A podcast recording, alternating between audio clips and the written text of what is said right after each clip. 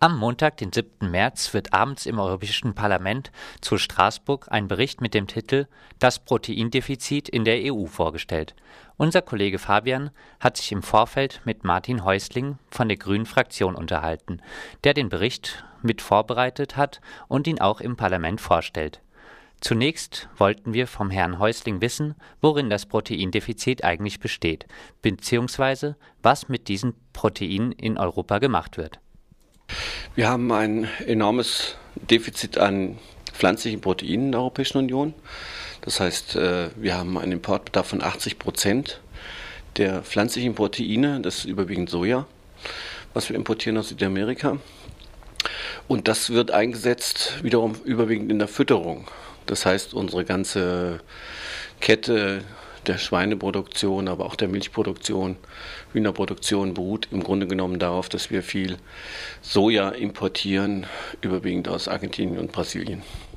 In Ihrem ähm, Bericht fordern Sie auch unter anderem, dass diese Tierproduktion oder beziehungsweise der Proteinbedarf auf sichere Füße gestellt wird. Ähm, ist es denn nicht eher an der Zeit, irgendwie diese Fleischproduktion in Europa ein Stück weit runterzufahren? Europa exportiert ja auch sehr viel Fleisch.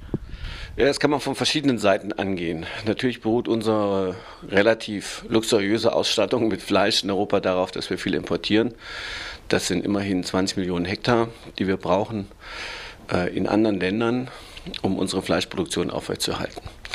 Äh, dass wir in Europa eine Eigenversorgung brauchen, hängt auch damit zusammen, dass wir im Grunde genommen davon abhängen, dass in diesen Ländern im großen Stil Gentechnik angebaut wird, was wir ja was die europäischen Verbraucher ja generell nicht wollen.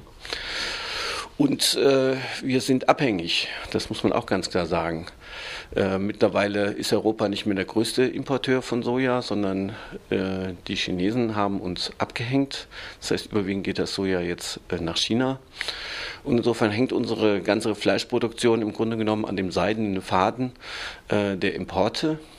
Es wäre schon deshalb sinnvoll, egal welchen Umfang von Fleischproduktion wir letztendlich anstreben, dass wir das auf europäische Grundlagen wieder stellen. Es war mal so. Und dass wir in Europa eine Landwirtschaft haben, die im Einklang ist, zum Beispiel in der Fruchtfolge, dass wir in der Fruchtfolge pflanzliche Eiweiße einbauen. Sie haben jetzt die Fruchtfolge schon benannt. Es geht ja jetzt auch um die Gestaltung der gemeinsamen Agrarpolitik ab 2013. Was sind denn noch konkrete Forderungen, wie die Kommission dieses Proteindefizit ausgleichen könnte?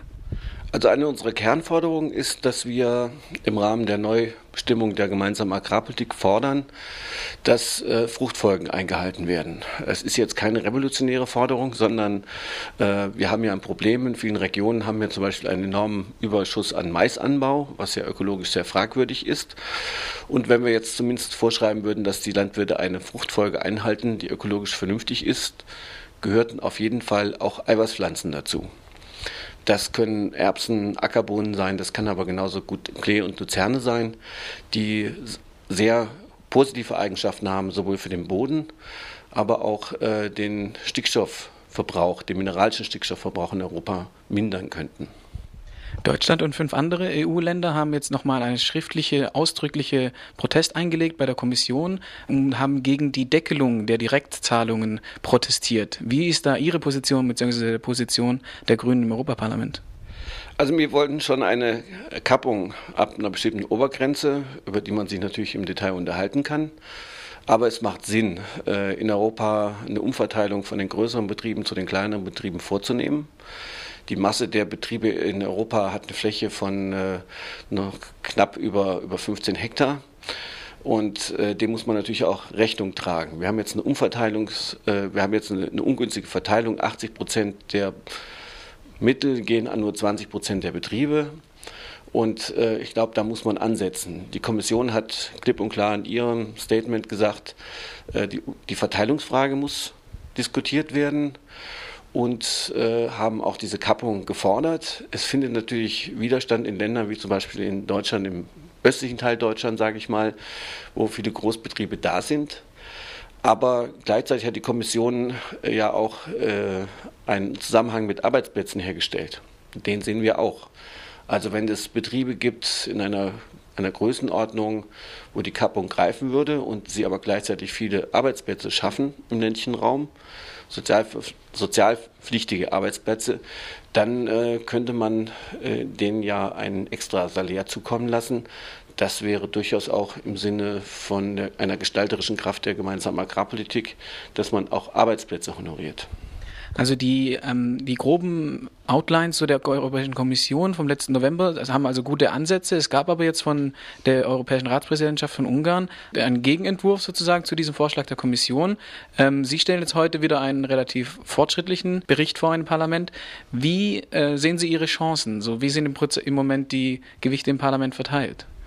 Also das kann man noch nicht endgültig sagen, wie letztendlich die Gewichte im Parlament verteilt sind. Äh, ich habe so den Eindruck, dass jetzt viele sich zu Wort melden, die eine Besitzstandswahrung betreiben. Also gerade aus Deutschland wird ja gesagt, es gäbe im Grunde genommen keinen Reformbedarf an der gemeinsamen Agrarpolitik. Alles wäre gut. Äh, das muss man natürlich kritisch hinterfragen. Natürlich gibt es eine ganz enorme Latte an Problemen bei der gemeinsamen Agrarpolitik, denen muss man auch äh, Rechnung tragen.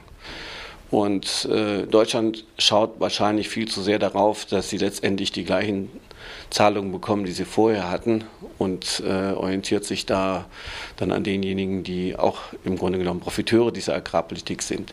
Aber wenn man mal die Situation in Gesamteuropa betrachtet, dass sehr viele neue Beitrittsstaaten im Grunde genommen ein enormes Defizit haben gegenüber den alten Mitgliedstaaten der Europäischen Union, wird sich diese Gerechtigkeitsfrage, Verteilungsfrage natürlich letztendlich im Parlament eher widerspiegeln als in der Ratspräsidentschaft. Vielleicht eine Sache noch zum Fahrplan jetzt. Das Europäische Parlament wird versuchen, sich auf einen Entwurf zu einigen. Als Antwort an die Kommission, wie sehen Sie da diesen Entwurf? Also sehen Sie da große ähm, Einflüsse von Ihrem Vorschlag sozusagen jetzt heute mit, mit einspielen wird?